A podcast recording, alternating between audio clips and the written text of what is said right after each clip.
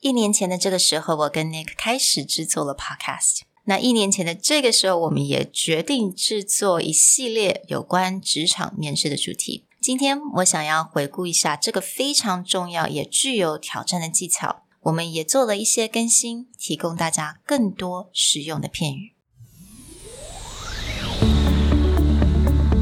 Hello，欢迎来到 Executive Plus 主管双语沟通力的 Podcast。我们希望带给大家最实用的沟通工具，包括了成功人士对全球市场的分享、职场英语的技能、跨文化沟通技巧与其他能帮助您成为出色领导者的工具。Hi, I'm Sherry, founder of Executive Plus. As a language trainer and certified coach, I've trained hundreds of managers from Fortune 500 companies such as Dior, Google, Deloitte, and Yahoo. And I'm Nick, Director of Communication Strategy at Presentality. I've helped startups raise millions of US dollars in funding and train the executives of publicly listed companies to present on the global stage. Welcome to the Executive Plus podcast, where you can take your communication and language skills from good to great. Hey everyone, welcome back to an Executive Plus podcast episode. About a year ago, Sherry and I put together a four part interview series an interview series that a lot of people still go back and listen to. Well, today we want to take the key lessons from that series and lay them out in a little more detail and with a little bit refinement that we've learned over the year. 没错，大概在去年，在第二集到第六集单元的都是我们的 interview series。 那在那个 series 呢，因为我们是刚开始做 podcast，所以我们也不太确定到底一集大概多久的时间是大家最能接受的。那当然，现在一年过后，我们非常有经验之后呢，现在还是蛮多人回去听的这几个单元，把它稍微再整理一下，然后更新，提供给大家更多实用的片语。So, we want to kick off today by discussing an important tool that you can use when answering behavioral interview questions.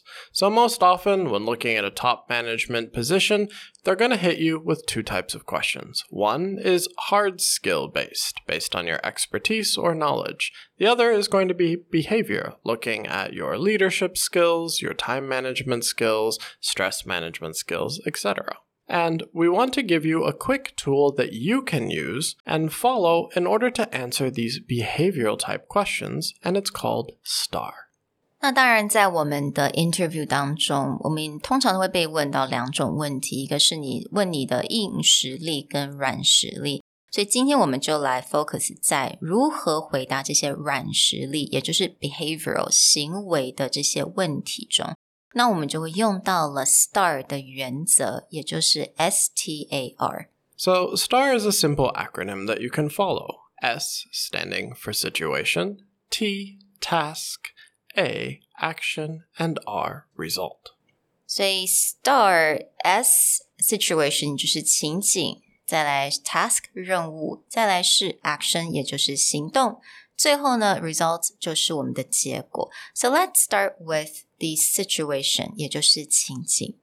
When setting out your example, showing a behavioral skill, it's important to set the context so that someone has a reference of what's going on. So this is the purpose of situation. Basically is describe the event or situation that you were in and what was happening at that time. 所以这个部分呢，我们就是要描述一下我们在这个 之前的一个工作岗位或者这个情况当中一些背景、一些 information，也就是做呃给我们 interview 我们的人做给他们来参考用。So phrases that you would use to describe situation may begin with a quick summarization of what's happening, or here's a quick overview of the situation where you can definitely say for one particular project, right? 你有个很具体一个 specific 的一个情况，你可以提出来，or you can simply say a few years ago, just a few weeks ago, or I had to deal with a client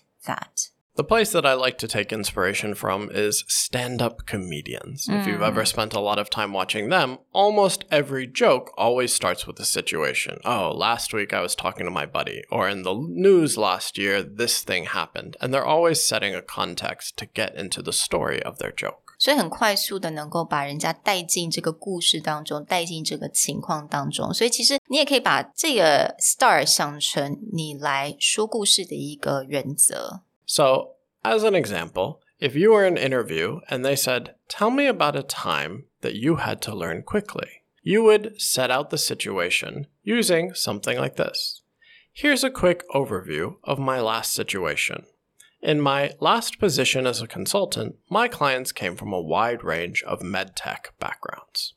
所以现在我们简单的描述了这个情况的一些背景的时候，这个时候我们就可以进入了 task，也就是来形容我们应该做的任务是什么。So, within task, it's actually quite important to separate it from situation. If situation is the context, task is the actual thing that you need to complete. So, tasks would just be what were you asked to do? What was the assignment that you were given?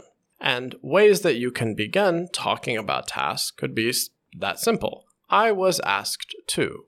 I was assigned to. Or my supervisor asked me to and of course, you can definitely say, what I was supposed to do was, and in this situation, my responsibility was, and for this particular task, I was told to。所以这个地方还是要小心一点，就是这个我们要跟接下来的 action 要有所区分。 那 task again，它是 What were you asked to do？你本来的任务是什么？它可能不是你实际做的什么事，什么样子的 action，什么样的行动。So make sure you set a distinction. To continue our example from previously about a time that we had to learn quickly, and I again I set a context of I was a consultant who had to work with medtech companies. I would continue my story with for each client I was assigned to create an industry research report. Since we would send a detailed proposal within a week of the initial meeting, it meant we needed to move very fast and have a strong grasp of the industry quickly. 那好了，现在我们有 situation，我们也了解到了当时我们应该要做什么样的 task。接下来就是很重要的，就是我们的行动，our action。What do we actually do in that Situation？and it's important you'll see that action is actually the third step. Reason being is a lot of people jump straight into action, but without setting a clear context or a task challenge that you need to overcome. So people are missing that context. By putting your action third, you can actually describe what you've done, how you're tackling the problem, or how you're overcoming a challenge, and everyone will know where you're coming from. Tasks are simply laid out as what's the action you took? What did you do? And talking about your task can simply begin with, I took charge and, or I decided that. 你也可以说 I made a decision to or I leaped into action and。所以如果我们把这一些片语用进去我们的 answer 的时候，一样，我们用延续用同样的问题。Here is what we can say. Initially, this work took dozens of hours of overtime. However, I decided that it was important to create a template and specific methodology for researching. Over a weekend, I developed a detailed process to optimize research and formulate a report. Now that you have your context, your situation and task, and also your action laid out, it's time to get to the result. So, with the result is simply what's the outcome of your efforts? What was the result of what you have done? And this can be laid out quite simply with, and it turned out spectacularly, or turned out wonderfully. Another phrase, to my surprise, and to everyone's surprise, we reached 那当然，在这个时候，你的 result 不一定一定要是正面的，它可能是并没有达到什么，或者是 it was a failure。That's completely okay。但是你这个时候一定要去解释你得到了什么，你学到了什么。So you can say, unfortunately, we weren't able to. 那你接着说，However, I learned something valuable, and then you explain what you've learned. Now, if you also want to create a little bit of suspense, you can start that with I bet you would like to know what happened in the end, and then get into the result. Finally, if you just want a very simple formula or phrase to describe what's going on, you could just say, The biggest takeaway from this experience was that. So again，如果我们把我们学到的这些片语放进去我们的答案当中，it would sound like I successfully refined that process over months, and now industry reports take no more than an afternoon to produce. We always have the key information needed to speak on a professional level with the clients and secured the contract.